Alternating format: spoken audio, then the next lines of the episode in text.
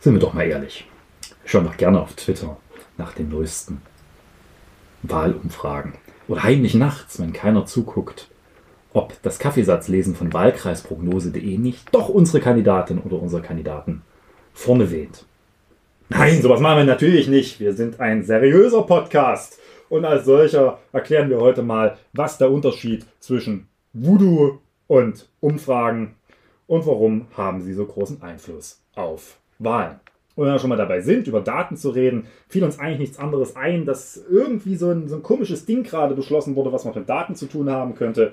Ja, das Transparenzgesetz. Dieses kleine, niedliche, süße Element des Koalitionsvertrags muss natürlich gebührend gefeiert werden. Werte Kolleginnen und Kollegen, was ist denn das für ein Käse? Haben Sie eigentlich mal bedacht? Selbst in Sachsen. Schon alleine diese bodenlose Frechheit. Das ist doch aber nicht der Maßstab. Ja, da bin ich ja gespannt. Ja, hallo und herzlich willkommen zurück zum Podcast Zwischenrufe. Wir bewegen uns so ganz langsam aus der Sommerpause zurück und sind deshalb heute mit der Nummer Folge 55 zurück. Mir gegenüber sitzt wie immer Valentin, Landtagsabgeordneter der Grünen und ich bin Johanna, seine studentische Mitarbeiterin. Ich winke ganz vorzüglich ins Mikrofon, kann bloß keiner sehen. genau, ich würde kurz ein bisschen weiter ausholen. Wie die meisten ja wissen, gibt es seit Dezember 2019 eine Kenia-Koalition in Sachsen aus CDU, SPD und Grünen.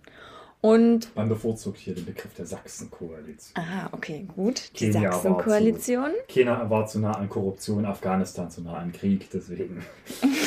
gut, wir befinden uns also in einer Sachsen-Koalition. Naja, wir befinden uns in einer schwarz-grün-roten Koalition. Man muss nicht jeder Koalition Namen Länder geben. Das führte schon zu gewissen Absurditäten, als man zwischenzeitlich noch die Sorge hatte, es könnte vielleicht sogar noch zusätzlich die FDP gebrauchen. Dann wurden Islands Landesflaggen, die die Farben Schwarz, Rot, Grün und Gelb in sich tragen, gesucht. Hm. Vielleicht lösen wir heute noch auf, welches war. Maybe zum Schluss. Jedenfalls lag zwischen dieser Wahl und dem Start dieser ganzen Koalition ungefähr drei Monate, in denen ein Koalitionsvertrag ausgehandelt wurde. Und in dem wurden Ziele und Vorhaben festgehalten, die diese Parteien in den nächsten Jahren umsetzen wollen, in der nächsten Legislaturperiode, die in Sachsen fünf Jahre beträgt, in manchen anderen Bundesländern ja vier. Jedenfalls stehen da einige Dinge drin und zu einem dieser Dinge möchte ich heute gerne ein bisschen mehr wissen, weil es da seit dem 31.08. Neuigkeiten gibt. Und zwar steht da etwas zur Transparenz und dem Transparenzgesetz was umgesetzt werden soll, auf Seite 59, wer es nachgucken möchte, unter Verwaltung, Personal, Digitalisierung und Transparenz. Das klingt vielleicht ein bisschen abstrakter, als es ist. Worum geht es denn da? Ach, die Frage soll ich beantworten. Mhm. Im Wesentlichen geht es darum, dass Informationen, die der Staat generiert hat, sei es nun dadurch, dass er sie erhoben hat, die Datenbestände, oder aber dass er sie einfach niedergelegt hat, wie bestimmte Teile von Verwaltungsvorgängen grundsätzlich erstmal nach dem Grundsatz, wenn nichts dagegen spricht, der Öffentlichkeit zur Verfügung gestellt werden soll. Und der Grundgedanke, das quasi dahinter steht, ist, dass der Staat für die Bürgerinnen und Bürger da ist und nicht quasi so eine Art generisches Wesen, das äh, abgekapselt ist und wo der Bürger oder die Bürgerin in Empfangung staatlicher Gnadenakte irgendwas bekommt, sondern dass es eben einen Rechtsanspruch darauf gibt. Und das haben wir im Koalitionsvertrag niedergelegt, weil wir in Sachsen beim Thema Transparenz von Verwaltung ziemlich, ziemlich am Arsch sind, oder um es freundlich auszudrücken. Wir sind Tabellenletzten. Genau, im Transparenzranking habe ich nachgeschaut, liegt Sachsen mit äh, Bayern und Niedersachsen auf dem letzten Platz, also quasi 0% Transparenz in der Verwaltung. Und man sagt ja auch gerne über die Verwaltung, so Juristendeutsch, Paragraphendickichte, Gesetze sind irgendwie unverständlich. Ich nehme an, das Gesetz soll dabei helfen, dass das alles ein bisschen verständlicher wird. Das ist eine trügerische Hoffnung. weil was machen, was wird mit einem Transparenzgesetz gemacht und vielleicht auch, was ist der Unterschied zu der bisherigen äh, Rechtslage auch im Bund. Also grundsätzlich unterscheidet man zwischen einem Informationsfreiheitsgesetz und einem Transparenzgesetz. Ein Informationsfreiheitsgesetz heißt erstmal nur, der Staat hat Informationen, die hat er entweder selbst erhoben oder er hat sie niedergelegt und für einen Großteil der Informationen gilt, die Bürgerinnen und Bürger können beantragen, dass die ihnen zur Verfügung gestellt werden. Dann muss geprüft werden, ob dagegen es Gründe gibt, dass man das zur Verfügung stellt. Klar, Dinge, die die, Öffn die, die Sicherheit der Bundesrepublik Deutschland oder des Freistaates Sachsen äh, berühren, personenbezogene Daten, die nicht quasi geschwärzt werden können, sind genauso jetzt nichts, was man da kriegt, wie beispielsweise Informationen zur Arbeit eines Geheimdienstes oder so. Sollen wir in Sachsen einen glorreichen haben. Das liegt in der Natur der Sache, dass man das nicht rausrückt. Und dann gibt es so, auch gerade im Bereich der wirtschaftlichen Tätigkeit des Staates immer auch so Fälle, wo man sagt, okay, da wird es jetzt nicht so einfach äh, sein, diese Daten zu bekommen. Aber grundsätzlich gilt, diese Information kann man dann auf Antrag bekommen. Das ist quasi das, was sich Informationsfreiheit nennt. Und das gibt es schon in Sachsen? Nein. Warum nicht? Weil das zwar im letzten Koalitionsvertrag drin stand, dass man ein Informationsfreiheitsgesetz macht, das war als CDU und SPD miteinander koalierten, allerdings das bis zum Ende der Legislatur schlicht nicht einigungsfähig gestalten konnte und es deswegen keins gab. Der Bund hat eins, wenn ich richtig informiert bin, 13 andere Bundesländer haben eins, Sachsen hat bisher keins. Und deswegen haben wir im Koalitionsvertrag gesagt, naja, da machen wir jetzt aber nicht nur das Nachholen der Vergangenheit, sondern wir wollen in die Zukunft und wollen quasi auf die vorderen Plätze und dazu braucht es dann mehr, nämlich einen Transparenzanspruch. Und der heißt, man stellt quasi das Grundprinzip um.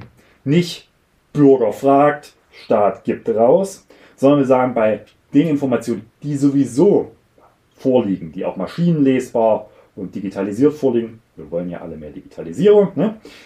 die stellt der Staat automatisch auf eine Plattform ein.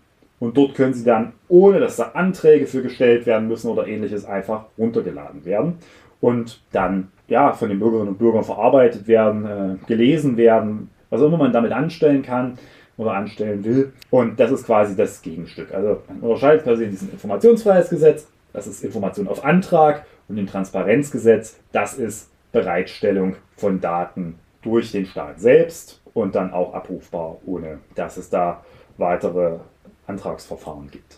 So, das ist quasi das, worüber wir jetzt reden. Er hat gesagt, äh, wir überspringen jetzt quasi eine, eine Ebene, und zwar nicht nur um im Ranking vorzukommen, sondern weil es auch sinnvoll ist. Bei ganz vielen Daten ist es quasi ein Mausklick im digitalisierten Verfahren, dass es noch parallel in eine Plattform eingestellt wird. Und das ist dann auch wesentlich aufwandsärmer und wesentlich unproblematischer, als wenn dann Bürgerinnen und Bürger da einen Antrag stellen müssen. Okay, das heißt, man kann es noch nicht gleich verstehen, aber man hat erstmal Zugriff darauf. Genau, bei vielen Dingen wird man anschließend nun ja immer noch seine Probleme haben, es zu verstehen. Also man denke beispielsweise, so, was jetzt so regelmäßig zukünftig eingestellt wird, also wenn das Gesetz beschlossen ist, soweit sind wir ja noch gar nicht, beispielsweise bestimmte Erlasse und Verfügungen von Ministerien und nachgeordneten Behörden oder ähnliche, die sind natürlich dann im feinsten Verwaltungsjuristen Deutsch gefasst, die muss man dann trotzdem erstmal verstehen. Und auch gerade wenn es um die Datenbestände geht, also kenne das ja bereits bei den Umweltdaten, wo das teilweise gemacht wird. Die muss man natürlich auch erstmal lesen können, die da zur Verfügung gestellt werden. Und das alleine ist dann ja, jetzt erstmal, das ist der dritte Schritt quasi, der dann gemacht werden muss und wo es natürlich dann an den Nutzerinnen und Nutzern liegt, die auch so zu verstehen, dass man sie auch zu den Zwecken verwenden kann, wofür man sie braucht. Genau.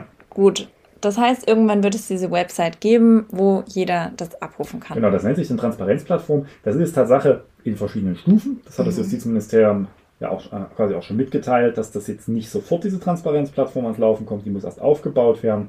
Und jetzt haben sie quasi ein Gesetz vorgelegt, mit dem im Verfahren, ich erkläre gleich nochmal, wie das Verfahren dann weitergeht, in der ersten Stufe einen Entwurf vorgelegt, der jetzt auch in die öffentliche Anhörung geht, hm, der Verbände, die damit befasst sind und der Organisation der erstmal unmittelbar den Informationsanspruch regelt, also auf Antrag, und dann eben mit Aufbau der Transparenzplattform dann auch die Pflicht, diese mit Informationen zu befüllen, die dem Staat vorliegen und wo nichts dagegen spricht, sie nach draußen zu geben. Okay, das heißt, derzeit ist es ein Gesetzentwurf. Es ist noch ein Gesetzentwurf und man muss auch fairerweise sagen, zur Einschränkung ist es noch ein Gesetzentwurf, der zunächst erstmal nur für den Freistaat als Staat gilt und noch nicht für die Kommunen. Das ist ein gewisses Manko dieses Gesetzentwurfs. Das liegt allerdings im Koalitionsvertrag. Wir hatten damals vereinbart, dass wir erstmal das auf Landesebene einführen, um auch zu gucken, welche Probleme gibt es möglicherweise bei der Transparenzplattform oder bei gesetzlichen Ausgestaltung, das dann evaluieren und dann auf die Kommunen ausweiten. Jetzt hat sich leider durch verschiedene Gründe Corona und äh, wichtigere Aufgaben in Teilen der Verwaltung, aber auch ein sehr, sehr zähes Aushandlungsverfahren auf der anderen Elbseite, wie ich hörte, weil man sich dann doch nicht so einig war in den Details wie im Koalitionsvertrag, das sehr lange gezogen und deswegen wird es dann auch dauern, ehe dieses weitere Ausrollen auf die kommunale Ebene kommt. Und da ist es nach meinem Dafürhalten noch viel, viel relevanter, weil während so auf der freistaatlichen Verwaltungsebene es sicherlich das ein oder andere interessante Dokument gibt, was man gerne mal sehen möchte, ja so immer die, die Beispiele auf Bundesebene, was man so mit Informationsfreiheitsgesetzen ausbekommen kann, also die Teilnahmelisten von äh, runden Geburtstagen von äh, führenden Politikerinnen und Politikern, die auf Staatskosten veranstaltet wurden oder so, mhm. äh, ist das sicherlich interessant, aber richtig interessant wird es auf der kommunalen Ebene, weil da geht es dann um ganz andere Sachen, die auch ganz viel praktischere Relevanz haben. Zum Beispiel baurechtliche Fragen, Planungsunterlagen und dergleichen mehr,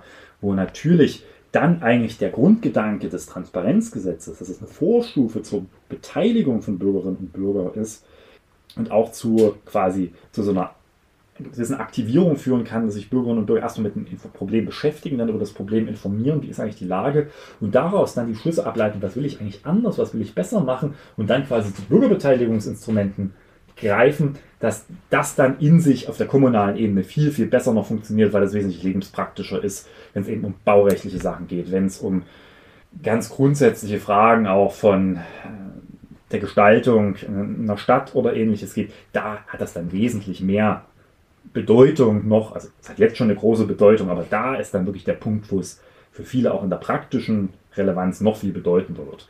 Und jetzt sind wir erstmal auf der Landesebene. Und jetzt ist noch der materielle Umgriff und im Verfahren sind wir jetzt so, dass wir in diesem üblichen Gesetzgebungsverfahren von Seiten der Staatsregierung erstmal einen ersten, den ersten großen Schritt gemacht haben. Grundsätzlich so, die Staatsregierung dem Landtag ein Gesetz vorschlägt, wie das in dem Fall ist, dann hat das innerhalb der Staatsregierung zweimal die Notwendigkeit, das Kabinett damit zu befassen. Es gibt das Kabinett ist die Staatsregierung. Quasi das Organ der Staatsregierung ist das Kabinett. Ja. Okay.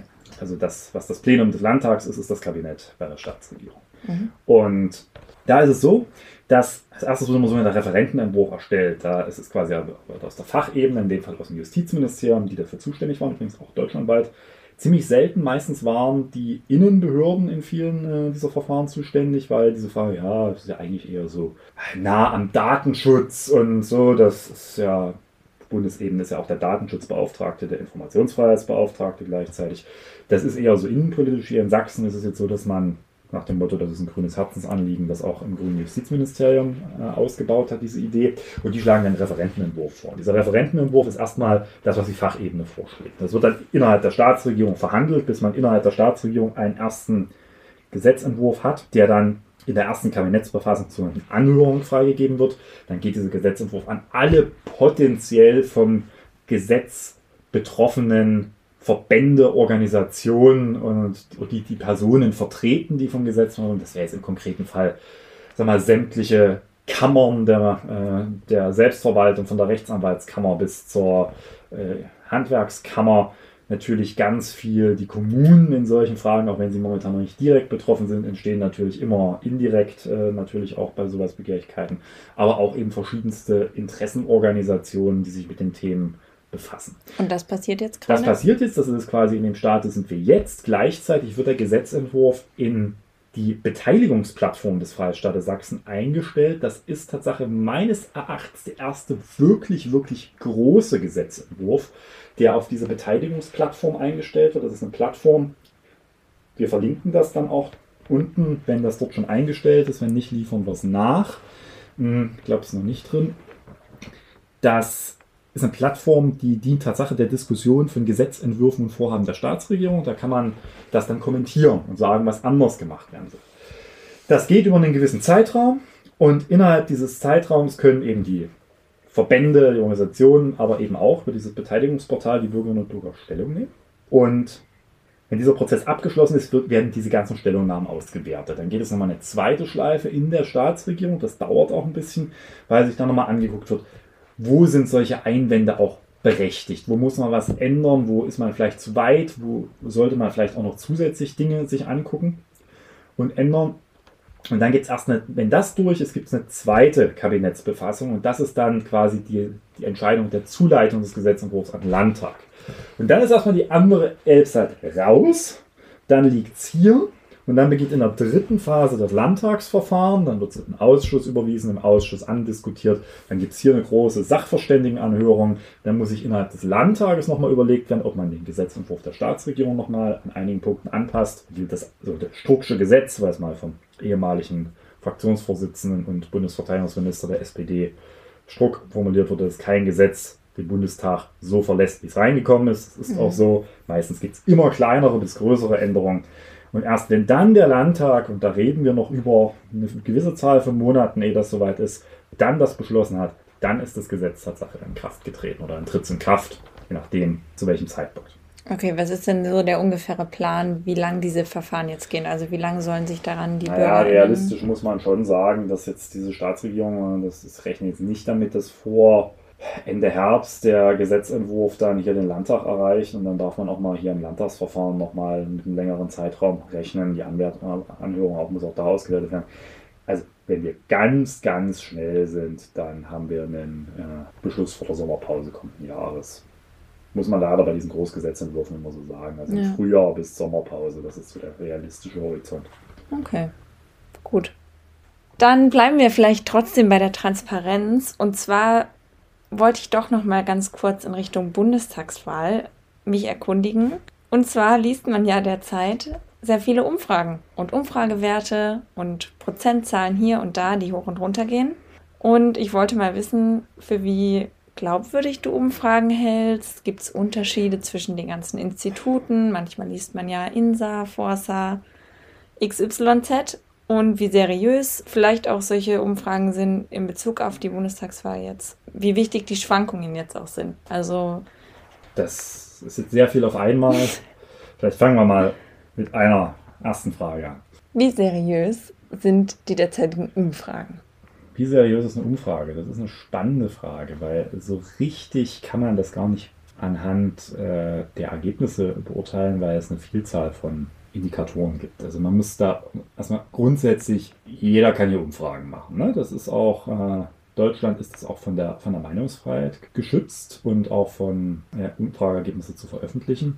Und natürlich, wenn es die Presse dann äh, veröffentlicht oder die Medien, ist das auch von der Presse- und Rundfunkfreiheit geschützt. Es gibt Länder, wo das nicht so ist, die schließen durchaus Umfragen ab einem gewissen Zeitpunkt vor der Wahl aus. Das ist meines Wissens in gleich einer Vielzahl von europäischen Ländern durchaus der Fall. Also relativ bekannt ist das äh, aus Spanien, wo das äh, der Fall ist. Und äh, grundsätzlich kann aber erstmal jeder Umfragen machen. Ich muss dafür auch kein irgendwie zertifiziertes Institut oder sonst was haben. Ich kann einfach behaupten, ich habe, nicht so wie bei Werner Schulze-Erdl, 100 Leute haben wir gefragt, sondern äh, schon, sollten ein paar mehr sein, habe denen eine Frage gestellt und dann habe ich äh, das ausgewertet und sage, ich habe eine Umfrage. Kann grundsätzlich jeder machen. Also ich kann jetzt morgen auch beginnen, wenn ich die Technik dafür habe, hier selber quasi Umfragen. Jetzt ist es aber so, dass es in der Qualität von Umfragen, ihr merkt vielleicht äh, mit dem Ansatz, das haben wir, irgendwann habe ich den Spaß mal studiert, mh, durchaus Unterschiede geben kann. Und zwar gibt es einen Qualitätsunterschied in der Frage der Genauigkeit von Umfragen. Da kommen wir später mal zu, nochmal, weil das durchaus immer der Punkt ist, an dem es diskutiert wird. Aber eben auch äh, Unterschiede bei der Frage, wie transparent, und damit schließt sich der Kreis, gehen Umfrageinstitute eigentlich damit auch, wie sie Umfragen gemacht haben oder wie sie aufgebaut haben. Und das ist tatsächlich in Deutschland sehr, sehr unterschiedlich. Also es gibt zwar Standards, wie Umfragen gemacht werden, es gibt auch Standards, welche Daten ich, wenn ich ein gutes Umfrageinstitut bin, welche Daten ich zu meiner Umfrage veröffentlichen soll. Nicht immer wird das gemacht, teilweise weil es die Medien, die sie dann verwerten, nicht machen, teilweise weil es aber auch die Institute selber nicht von vornherein. Und das, da merkt man schon an der, an der, äh, an den Informationen, die ein Umfrageinstitut quasi veröffentlicht zu seiner Umfrage, ist das eher mehr oder ist das eher weniger. Je weniger ich über eine Umfrage weiß, umso weniger kann ich einschätzen, wie tatsächlich, wie hoch die Qualität der Umfrage ist. Zu, zu, zu klassischen Parametern, die da veröffentlicht werden sollten, aber das ist wie gesagt auch immer wieder Diskussion in der Fachlandschaft, gehört beispielsweise die Frage, wie viele Personen habe ich überhaupt befragt. Da komme ich gleich nochmal dazu, warum das relevant ist. Dann die Frage, wie wurden die befragt? Auch das ist äh, relativ relevant. Und die Frage oder die Information, äh, wann habe ich die denn befragt, in welchem Zeitraum. Warum ist das so relevant? Naja, Ganz einfach, zu der Zahl kommen wir gleich der Befragten, aber warum ist zum Beispiel der Umfragezeitraum so relevant? Wenn ich beispielsweise Umfragen habe, die nach bestimmten einschneidenden politischen Ereignissen stattgefunden haben, ist es äh, natürlich möglicherweise eine andere Aussagegehalt, als wenn sie davor waren. Bloß um zu wissen, muss ich nicht, wann die Umfrage gemacht wird, reicht mir nicht der Zeitpunkt der Veröffentlichung, weil möglicherweise haben die zwischen der Erhebung und der Veröffentlichung noch zugewartet, sondern ich muss wissen, wann die gemacht wurden. Und dann ist eine Information, die sehr selten preisgegeben wurde, ob diese Umfrage nachträglich mit einem Modell modelliert wurde. Das ist üblich. Ja, man veröffentlicht nicht die Rohdaten. Das Modell selber wird kaum veröffentlicht. Nein, wird nicht veröffentlicht. Das wäre man auch gewisserweise schon blöd, weil das natürlich Betriebs- und Geschäftsgeheimnisse jedes Umfrageinstituts sind. Hm. Aber beispielsweise, wer sich mal um ein Umfrageinstitut äh, zu bemühen, das ZDF mit der Forschungsgruppe Wahlen, jetzt, äh, wenn man das sich anguckt, da wird immer zwischen der politischen Stimmung und einer Prognose entschieden oder wurde in der Vergangenheit auch äh, immer wieder sehr viel Wert darauf gelegt, quasi das dadurch zu differenzieren, weil man gesagt hat, das eine ist wirklich die Umfrage, das andere ist dann nochmal eine gewisse Gewichtung innerhalb der Umfrage. Und haben wir gesagt, na, also berücksichtigt stärker taktisches Wahlverhalten, langfristige Wählerbindung. Und das ist erstmal, was da, diese Information, die fehlt meistens bei den, äh, bei den Umfragen. Aber wie gesagt, da ist man auch schnell in dem Bereich, wo natürlich keiner was rausholen will. Also das ist quasi erstmal diese, dieser Punkt. Unseriös wird es, wenn vermeintliche, ich würde nicht mal von Instituten reden, sondern äh, erstmal Wald- und Wiesen Demoskopen, die gefühlt irgendwie eine Glaskugel bemühen, real wahrscheinlich einfach nur Mittelwerte anderer Umfrageinstitute ergeben oder wenn sie das dann noch weiter runterbrechen, äh, einige werden jetzt gleich wissen, wo ich rauskomme, auf Wahlkreise, und suggerieren, sie hätten da irgendwelche Prognosen für Wahlkreise, wahrscheinlich bestenfalls irgendwelche großen Excel-Tabellen mit Zahlen füttern, irgendwelche Mittelwerte aus den Bundesergebnissen über Jahre hinweg aggregiert haben und daraus sich ein schönes Rechenmodell gemacht haben. Das ist, hat so viel mit Umfragen zu tun, saubere Statistik im Zweifel, aber hat so viel mit Umfragen zu tun wie eine Erdnuss mit einer Nuss. Das als Umfragen zu verkaufen ist unseriös, weil hat man im Zweifel auch keinen gefragt. Großartig. Und wenn man das dann nicht mal veröffentlicht, was man gemacht hat, dann wird es unseriös und insbesondere die äh, Damen und Herren von Wahlkreisprognose.de können sich immer mal wieder fragen lassen, wie sie eigentlich ihre Methodik machen, von denen sie bis heute nicht wirklich erklären, wie das funktioniert und damit auch in der Vergangenheit einfach grottig daneben gelegt haben. So, das ist so quasi Seriositätskriterien. Und bei manchen Instituten gibt es immer so die Befürchtung, dass die mehr oder minder stark oder sehr stark modellieren, auch quasi Trends verstärken. Da will ich mich jetzt nicht zu äußern, aber es gibt ein Institut, das muss ich aus Seriositätsgründen auch immer mal wieder fragen, ist es äh, ein Ausdruck von Qualität und Seriosität, wenn man als jemand, der ein Umfrageinstitut betreibt, gleichzeitig noch sehr stark im Bereich der politischen Beratung aktiv ist, einzelner Parteien und hat das möglicherweise Einfluss auf Umfrageergebnisse dieses Instituts. Das ist quasi wirklich diese, diese reine, ne, ich gucke drauf und ich brauche gar nicht mir die Zahlen angucken, sondern erkenne ich an, ob eine Umfrage mehr oder minder. Die großen Institute, allen voran Infratest, die FG-Wahlen, viele andere äh, mittlerweile auch. Die Zahl ist äh, durchaus größer, aber auch das alte äh, renommierte Allensbach-Institut, das äh, ist durchaus Dinge, das sind jetzt in der Regel seriöse Umfragen.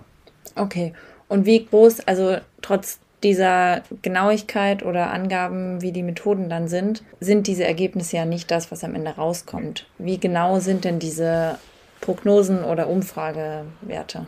Ja, eine alte Diskussion, äh, die viel mit Statistik zu tun hat. Alle diejenigen, die in Statistik irgendwann mal äh, Klausuren geschrieben haben in ihrem Studium und das nicht bestanden haben oder nur knapp hören jetzt bitte weg oder sie hören zu und äh, der Rest freut sich. Hm. Also grundsätzlich ist, was ist eine Umfrage? Eine Umfrage ist, dass ich Leute frage, Und jetzt kommt es schon sehr stark darauf an, kommt dann immer, wie repräsentativ ist denn diese Umfrage, kommt dann immer. Ja, und Repräsentativität ist bei Umfragen eine ganz, ganz wichtige Frage, weil Repräsentativität sagt eigentlich im Kern aus, wie nah ist denn dieser Ausschnitt, ich frage ja nicht alle, sondern einen sehr kleinen Ausschnitt der Bevölkerung, wie nah ist der denn an dem tatsächlichen Umfrageergebnis, wenn ich alle befragen würde? Und das ist eigentlich der Punkt. Wir, also man muss quasi da schon mal zwei Punkte entscheiden. Eine Umfrage äh, ist nicht das Wahlergebnis, logischerweise, weil da kann sich innerhalb von Tagen zwischen der letzten Umfrage und der Wahl, immer Stunden, logischerweise was ändern. Wählerinnen und Wähler entscheiden sich um, ganz banal.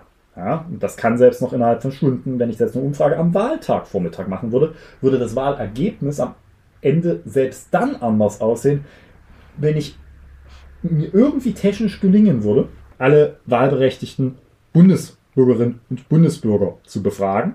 Und auch die, die zur Wahl gehen, würde das Wahlergebnis am Ende des Tages trotzdem zwar geringfügig, aber es würde anders aussehen. Das heißt, der Maßstab für die Repräsentativität ist nicht die Frage des Wahlergebnisses am Ende, sondern eigentlich, wie stark spiegelt der Ausschnitt oder wie unterschiedlich ist der Ausschnitt verzerrt zu einer Umfrage, in der ich alle Wahlberechtigten zum gleichen Datum oder gleichen Zeitpunkt erhoben hätte. Und das ist dann sehr schnell reine Statistik. Da ist es so, dass wir sehr kleine Stichproben im Verhältnis zur Gesamtbevölkerung bilden, die aber trotzdem immer noch ausreichend groß sind. Und da wird dann letztendlich mit einem sogenannten Konfidenzintervall gearbeitet. Es äh, beginnen einige wahrscheinlich gerade ihre Horrorvorstellung Statistik äh, auszuwählen. Und zwar äh, zunächst definiert man bei sowas sehr stark, wie, in wie vielen Fällen soll denn meine Umfrage mit der hypothetischen Grundgesamtheit zum gleichen Zeitpunkt übereinstimmen. Da gibt es verschiedene Konfidenzintervalle, also sprich, meistens nimmt man 95-prozentiges, das heißt, man unterstellt schon da, dass diese Umfrage in 95% der Fällen mit der Grundgesamtheit übereinstimmt und also in etwa übereinstimmt, warum in etwa komme ich gleich. Man kann das natürlich auch noch hochschrauben, kann auch 99%iges Konfidenzintervall. Das hat dann allerdings Folgen für die Schwankungsbreite. Und das heißt aber schon da unterstellt man erstmal, wenn man jetzt beim 95% Konfidenzintervall das berechnen will, wie stark die Schwankungsbreite einer Umfrage ist, unterstellt man schon mal, dass in 5% die Umfrage ganz weit entfernt ist von dem, was man am Ende hat.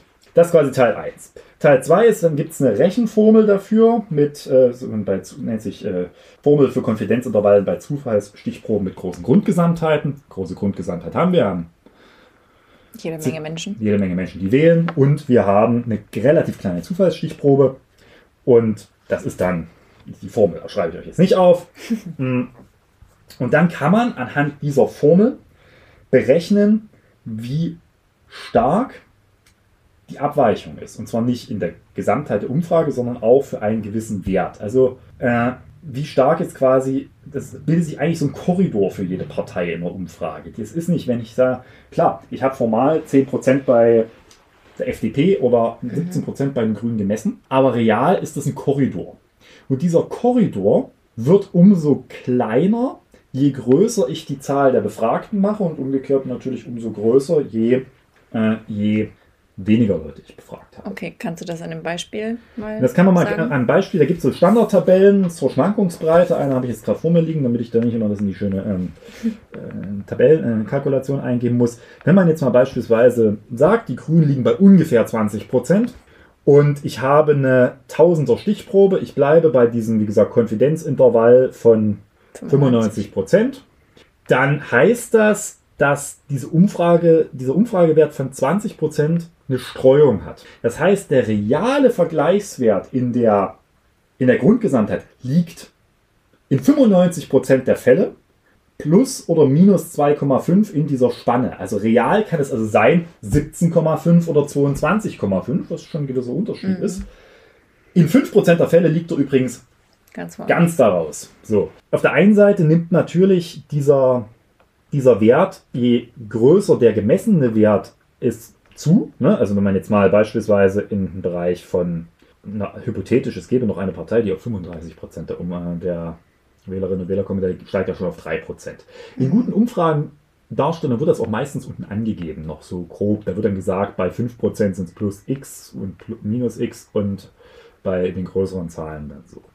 Und jetzt beginnen so diese Seriositätsfragen immer an der Frage, ja, wenn man unter 1000 eine Umfrage macht, dann wird es unseriös. Nee, wird es nicht. Es wird nur ungenau. Und wenn man das jetzt mal macht, äh, man nimmt jetzt in demselben äh, Konfidenzintervall die entsprechende Zahl der Stichprobe runter, dann heißt das, ich gehe beispielsweise mal auf 800, dann steigt das schon auf 2,8 Prozent, diese, diese entsprechende Abweichung. Gehe ich sogar auf 600, solche Umfragen habe ich auch schon auf Landesebene gesehen, wären es sogar 3,2. Diese Zahlen beziehen sich übrigens, das sind äh, quasi jetzt mal Gedankenspiele für beispielsweise eine Landtagswahl, wo man das hätte. Und das zeigt einfach, man ist immer in so einem Korridor. Und deswegen, und verschiedene Umfragen stellen also auch noch verschiedene Korridore dar. Es gab mal eine, äh, den Versuch bei der letzten Bundestagswahl, wo wirklich mehrere äh, quasi Zeitungen diese Korridore auch aufgemalt haben. Und zwar beide Korridore, sowohl quasi die, wo die Parteien in den Umfragen liegen, als auch die Schwankungsbreite dann nochmal drüber. Und da hat man schon gesehen, dass das deutlich auseinanderklaffte im Vergleich zur einer einzigen Umfrage. Und deswegen grundsätzlich ist die Zahl der Befragten nicht primär ein Seriositätsproblem, sondern ein Genauigkeitsproblem. Wer allerdings, wenn man sagt, behauptet mit 100 Befragten, nehme ich jetzt mal ein Umfrageergebnis generieren zu wollen, das nur annähernd repräsentativ ist, der sollte nochmal über sein Handwerk nachdenken. Ja. Also das mal so grob mathematisch zu umfragen äh, und fernab dieser vorherigen Diskussion. Ein Punkt, den ich noch fast vergessen habe, was auch unter Seriositätsgesichtspunkten immer ganz gut ist oder um die Qualität einzuschätzen, ist die Frage, wie wurden die Daten erhoben äh, zu, darzustellen. Was gibt es da für Möglichkeiten? Naja, klassisch gibt es halt drei große Wege, vier große Wege eigentlich. Das eine ist, ich mache eine ganz klassisch, ich weiß gar nicht, macht das Allensbach noch früher, hat Allensbach das gemacht.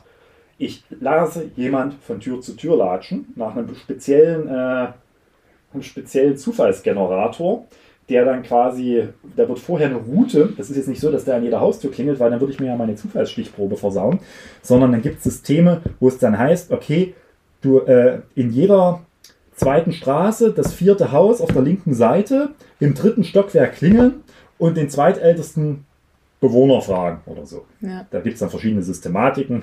Einigen kennen das noch als Schwedenschlüssel und so weiter. Das vertiefe ich jetzt nicht. Da kriegen hier einige noch einen Krampf, wenn sie zuhören. Also, das ist so. So wurden teilweise Umfragen, also Einsbach hat das lange Zeit gemacht, so. Hm, hat Vorteile, ich äh, kann mir also sicher sein, dass die Person die Person ist, hm, die ich haben will. Ich habe auch eine äh, quasi wenig technische Probleme dabei. Gut, ich treffe Leute nicht an, das ist ein Problem, aber dann gibt es meistens einen Mechanismus, dass ich, wie ich dann zum nächsten komme. Es haben aber einen großen Nachteil, da sich der Befragte mit einer Person in Natura auseinandersetzen muss, erhöht das das sozial erwünschte Verhalten insbesondere wenn man aus eigenem Gefühl normabweichend wählt. Also sprich, die Wahrscheinlichkeit, dass da einer, gut, bei der AfD im Osten wäre das, glaube ich, kein großes Problem mehr, aber dass da früher einer gesagt hat, ja, ich wähle NPD, das war dann doch äh, zumindest nicht in, in der realen äh, Wahlabsicht vertreten. Ne? Ganz Stock Verhalten ist ein sehr teures Verfahren. Man muss Leute von A nach B schicken lange Zeit, aber wie gesagt, glaube ich, wie gesagt, von Allensbach zumindest noch gemacht worden. Dann da gab es die klassischen Telefon, äh, das ist bis heute so der, der Klassiker. Wobei da eben das Problem ist, dass diese sich kaum noch ohne weiteres aufgrund der Abnahme von Festnetztelefonen lokalisieren lassen. Also es ist, Handynummern haben ja keinen äh, Lokalcode, außer dass man zuordnen kann, dass das Handy in der Bundesrepublik Deutschland eine SIM-Karte hat. Und dann wird es aber schwierig. Ich weiß jetzt nicht, ob ich den 10. Hamburger, wenn ich jetzt das theoretisch wähle. Auch da gibt es mittlerweile Verfahren. Das ist nicht mehr so, dass das alles nicht mehr funktioniert. Das wird sich auch gerne eingeredet, dass diese Umfragen alle keinen Wert mehr hätte, weil man würde ja Leute mit Handys nicht erreichen. Da gibt es mittlerweile Designs und Verfahren, mit denen man das zumindest hinkriegt. Wird allerdings umso schwieriger, je weiter ich nach unten gehen kann. Also mal ganz platt eine Wahlkreisumfrage kann ich damit faktisch nicht mehr machen, äh, weil dann hatte ich schon früher bei Festnetz Schwierigkeiten mit der Nummernzuordnung, aber mhm. mit dem Handy kriege ich jetzt, ich kann den ja jetzt nicht fragen, ich kann ja jetzt nicht 25.000 Leute anrufen und hoffen, dass ich, einen äh, dass ich dann 10 getroffen habe, die im Wahlkreis 159. Aber gibt es Designs, wie gesagt, für Bundestagswahlumfragen im Bundesgebiet geht das und auch gibt es auch Designs, wie man das für eine Landesumfrage und so weiter machen kann. Und dann wird viel modelliert bei diesen Umfragen im Nachgang. Modelliert, was heißt das? Man guckt sich an, entspricht quasi meine Stichprobe, die ich gezogen habe, in etwa der, äh, der Normalverteilung. Und wenn es da große Ausreißer gibt, was weiß ich, ich habe jetzt hier zu 70 Prozent Frauen in meiner äh, Umfrage gehabt, dann äh, wird das meistens nachmodelliert, weil man dann schon der Auffassung ist, dass das natürlich eine enorme Verzerrung der äh, Grundgesamtheit darstellt. Ja. So, und das dritte, also das wie gesagt, die, bei den Telefonumfragen ist es quasi die Differenzierung zwischen den beiden. Dann gab es, das hat man aber gelassen, äh, Tatsache wirklich postalische Umfragen, also zugeschickt und so weiter. Äh, Rücklaufquote äh, heute nicht mehr relevant, war aber Tatsache mal so. Äh, Wahrscheinlich auch zu teuer. Es war ja zu teuer, war aber mal der äh, Ursprung der, äh, der Umfragedesigns in den USA in den 20ern, muss ich mal überlegen, Gallup, ja, glaube. Hm, es ist lange her, dass ich das studiert habe. Und also lange auch nicht, aber schon länger. Und mittlerweile eben die Online-Umfragen. Und da muss man nochmal zwischen zwei differenzieren und das ist, glaube ich, auch nochmal ganz wichtig zu verstehen. Das eine sind die normalen Umfragen, wo ich wirklich versuche, sie klicken jetzt und dann, da werden dann Mechanismen eingebaut, dass da wirklich nur Personen und keine Bots abstimmen und dass dann auch Leute, die zwei oder dreimal da abstimmen, trotzdem genießen, gerade Cive ist so eines der Institute, genießen diese Umfragen noch immer so einen gewissen halbseidenen Ruf. Und in der Tat haben die auch größere Verzerrungen zum auch schlussendlichen Wahlergebnis als die klassischen Umfrageinstitute. Und letzte, äh, genau, und dann gibt es noch Panel-Umfragen, die ganz stark online gemacht werden. Da nehme ich mir quasi eine immer gleiche Gruppe von Menschen, die ich befrage die ich vorher ausgewählt habe, entweder nach einer Zufallsstichprobe oder nach einer anderen Stichprobenziehung, damit sie möglicherweise anders äh, mit einer gewissen Grundgesamtheit äh, widerspiegelt. Und da ist es so, da ist es zwar sehr schwierig, die quasi wirklich äh, Ergebnisse zu generieren, die am Umfragetag oder innerhalb der Umfragezeiträume äh, dann das widerspiegeln, wie das vermeintliche Wahlverhalten ist. Was dort aber sehr gut funktioniert und deswegen, die funktionieren auch online, wenn das immer die gleiche Gruppe ist, ich kann Trends sehen.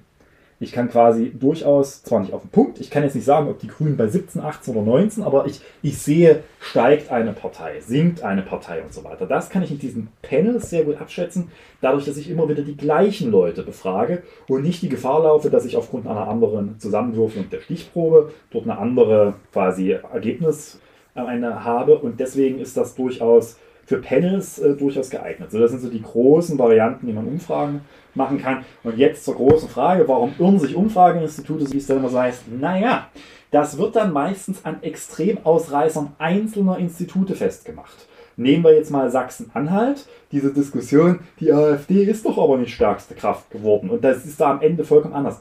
Ja, es gab ziemlich genau anderthalb Institute, darunter eines, dessen Namen ich vorhin mal genannt habe, das nicht unbedingt im Ruf steht, eines der quasi Besten zu sein und die auch gesagt immer mal die Frage haben, was quasi auch dort die äh, Strukturen angeht des Instituts im Vergleich zu den Umfrageergebnissen und denen berät man so. Die haben das prognostiziert. So, oder haben, was heißt prognostiziert? Sie haben eine Umfrage gemacht. Und die anderen Institute haben diesen Abstand nie im Leben so prognostiziert. Richtig ist, es gab auch Umfragen von sagen wir jetzt mal Infratest oder FG Wahlen, die ein Kopf-an-Kopf-Rennen durchaus im Bereich des Möglichen erschienen lassen. Und dann darf man natürlich einmal nicht vergessen, und das ist jetzt, um ganz zurückzukommen, auch der Grund, warum einige Staaten Umfragen vor Wahlen verbieten. Dass nämlich natürlich Umfrageergebnisse eine Rückwirkung in die Gesellschaft haben. Da sehen Menschen, scheiße, die AfD könnte stärkste Kraft werden. Egal, ob die Umfrage das also ob die in dem, zu dem Zeitpunkt das Tatsache 27% der Bevölkerung AfD wählen wollten, eine Umfrage hat es ergeben. In all ihren Problemen mit Abweichungen und Design und ähnliches, aber es hat Wirkung. Und dann stürzen sich auch alle Zeitungen auf eine dieser Umfragen, weil eine Umfrage hat das ergeben. Und dann wird ganz schnell aus Umfragen Politik. Und deswegen bin kein Freund, Umfragen vor Wahlen zu verbieten. Das wird, ich glaube, nach meinem Dafürhalten auch das Bundesverfassungsgericht nicht halten. Aber ich halte viel dafür, dass man davon, dass sich Medien auch stärker mit den Wirkungen von Umfragen auseinandersetzen, vor allem mit ihrer Berichterstattung über Umfragen und auch stärker quasi einbetten, was ist das Problem mit Umfragen, wie groß sind Schwankungsbreiten bei sowas und auch deutlich machen, liebe Leute, die, im Schnitt der Institute, die Masse der Institute sieht diesen Trend eben nicht. Und dann würden vielleicht manche Aufgeregtheiten äh, bei denen böse Zungen bewahren, äh, immer gern behaupten, das Beste, was dir momentan passieren kann, ist äh, für einen amtierenden Ministerpräsident und eine amtierende Ministerpräsidentin, dass du eine Umfrage kriegst, in der die AfD im Kopf-an-Kopf-Rennen äh, quasi angedichtet wird, dann gehen plötzlich alle strategisch wählen. strategisch wählen, dass das eben nicht eintritt. Mhm. Und das jetzt mal so ganz grob zum Thema Umfragen. Wie gesagt, das ist eigentlich eine Wissenschaft für sich, bei der man auch sehr viel noch ähm, nebenbei erzählen könnte, aber das vielleicht jetzt mal so grob. Also, zusammenfassend, wundert euch nicht, wenn am Wahltag das Wahlergebnis nochmal anders aussieht als die Umfragen selbst einen Tag davor. Übrigens, letzte Anmerkung, das war lange Zeit auch mal Usus in Deutschland, dass man gesagt hat, Donnerstag vor der Wahl ist Schicht für Umfragen, danach machen wir das nicht mehr um quasi dann wirklich nicht mehr in diese Situation zu kommen. Das wurde dann bei den letzten Wahlen immer weiter zurückgefahren und mittlerweile gibt es auch noch Institute, die machen Samstag vor der Wahl Umfragen, die dann natürlich Live-Wirkung haben. Und mhm. letzter Punkt, man darf nicht vergessen, dass ein Aspekt bei den Umfragen eine immer problematischere Rolle spielt, weil man ihn nicht mehr abbilden kann, die starke Neigung zur Briefwahl. Denn schon alleine die Frage, wen würden Sie am Sonntag wählen, kann bei einigen schon die Frage auslösen, ja, ich würde jetzt zwar gern SPD wählen oder ich würde gern Grüne wählen, habe aber dummerweise vor drei Wochen äh, Olaf Scholz bei der Briefwahl gewählt. Red man nicht drüber, äh, ich würde gern Grüne wählen. So. Grundsätzlich der falsche Ansatz, möchte ich an der Stelle nur darauf hinweisen, so viel zum Thema aktueller Bundestagswahlkampf. Und das ist eine zunehmende Schwierigkeit auch für Umfrageinstitute, weil man sich zum Zeitpunkt, weil man nicht mehr davon ausgehen kann, dass der Wahltag selbst das entscheidende Wahlergebnis generierende Datum ist, sondern das teilweise vier Wochen zuvor beginnt. So, und jetzt sind wir durch durch. Sehr gut. Dann gleich noch eine Statistik-Methodenstunde mitgenommen. Ja, damit sind wir dann auch am Ende des Podcasts. Aber ein kleines Mitbringsel habe ich noch. Ist sehr klein, aber sehr schön. Euch sei der Social Media Account des sächsischen Staatsministeriums der Justiz für Demokratie, Europa und Gleichstellung empfohlen. Also von derjenigen, die für das Transparenzgesetz da äh, zuständig ist. Denn dort hat man ein sehr lustiges Video von Katja Mayer äh, erstellt, wie sie quasi das Transparenzgesetz versucht zu verbildlichen gefühlt. Sie geht durch eine Tür, durch eine Glastür, aber in der Tür ist kein Glas. Ich habe mich gefragt, Warum kann sich das Justizministerium kein Glas mehr in Glastüren leisten? ihr könnt euch überlegen, was ihr mit dem Video anfangt. Ich fand es unterhaltsam.